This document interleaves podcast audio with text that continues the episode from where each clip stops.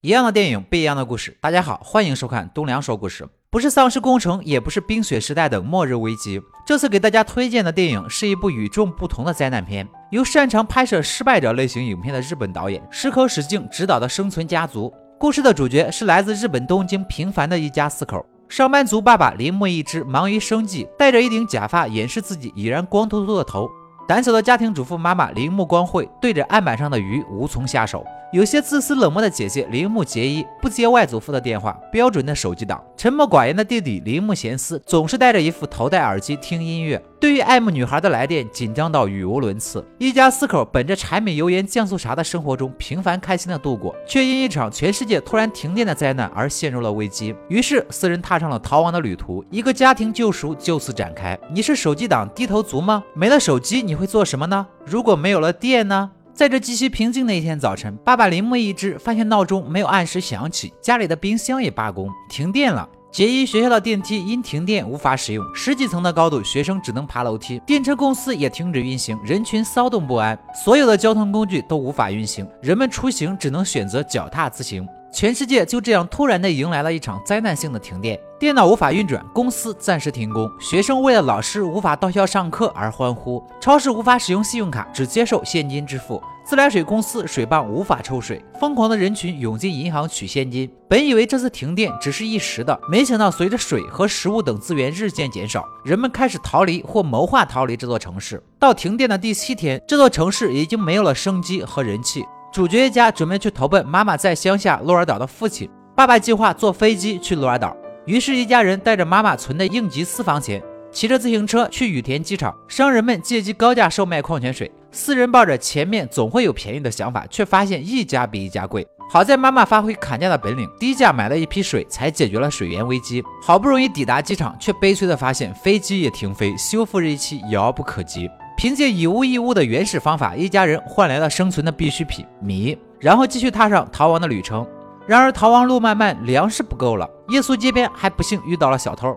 骑车途中路遇暴风雨，车子行李全部损坏，一切似乎不能再惨。万般无可奈何之下，姐弟两人从超市搜集来了一些电瓶水和猫罐头解渴充饥。此外，还有一只信号弹。这边主角一家十分凄惨，另一边巧遇的一家人却悠闲自在，丝毫看不出被这场灾难影响。热爱户外运动的一家人给铃木家传授了户外谋生手段。爸爸觉得没能照顾好家人，很是挫败。铃木家继续前行，到大阪后却发现这里也成了一座空城。家庭矛盾一触即发，姐姐结衣、弟弟贤司、妈妈光惠纷纷指责爸爸的无能。即使被家人埋怨，对家庭的责任和爱还是占了上风。救济食物发放完了，爸爸下跪只为能为孩子换来点吃的。距停电已经两个多月，一家人因帮一位空巢老人抓猪，换来了老人的招待。老人的孩子远在美国，林木家就暂时借住在这里，当然是要帮老人干活的。度过了几天短暂的幸福富足生活，四人还是决定去鹿儿岛寻找妈妈的父亲。温情的音乐适时的进入，夕阳余晖和麦田上的四个身影冲淡了前期所铺垫的灾难片的沉重，画面十分温馨，令人觉得一切似乎都会好起来。然而好景不长，一家人接着又面临了生存危机。渡河时，爸爸被车子勾到，和自行车一起飘走了，只留下一顶帽子。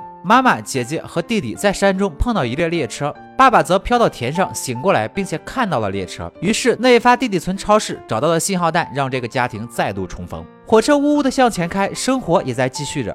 家里面柴米油盐酱醋茶的小事，拌嘴争吵也是平常。在灾难面前，是家人给予我们力量，让我们互相依靠前行。列车清明穿过麦田山川，抵达辽阔的海边。一家四口和外公相见，在鹿儿岛过起了最简朴原始却也最快乐的生活。当然，故事并没有真正结束。经过两年男耕女织的田园生活，孩子们已经不再惦记智能手机，妈妈也寻回了自己的父女情，爸爸也不再是那个心胸狭隘的小男人。而这个时候，村子里的广播喇叭响了，电灯也陆续的亮了起来，给众人传递了一个重要的信号：电来了。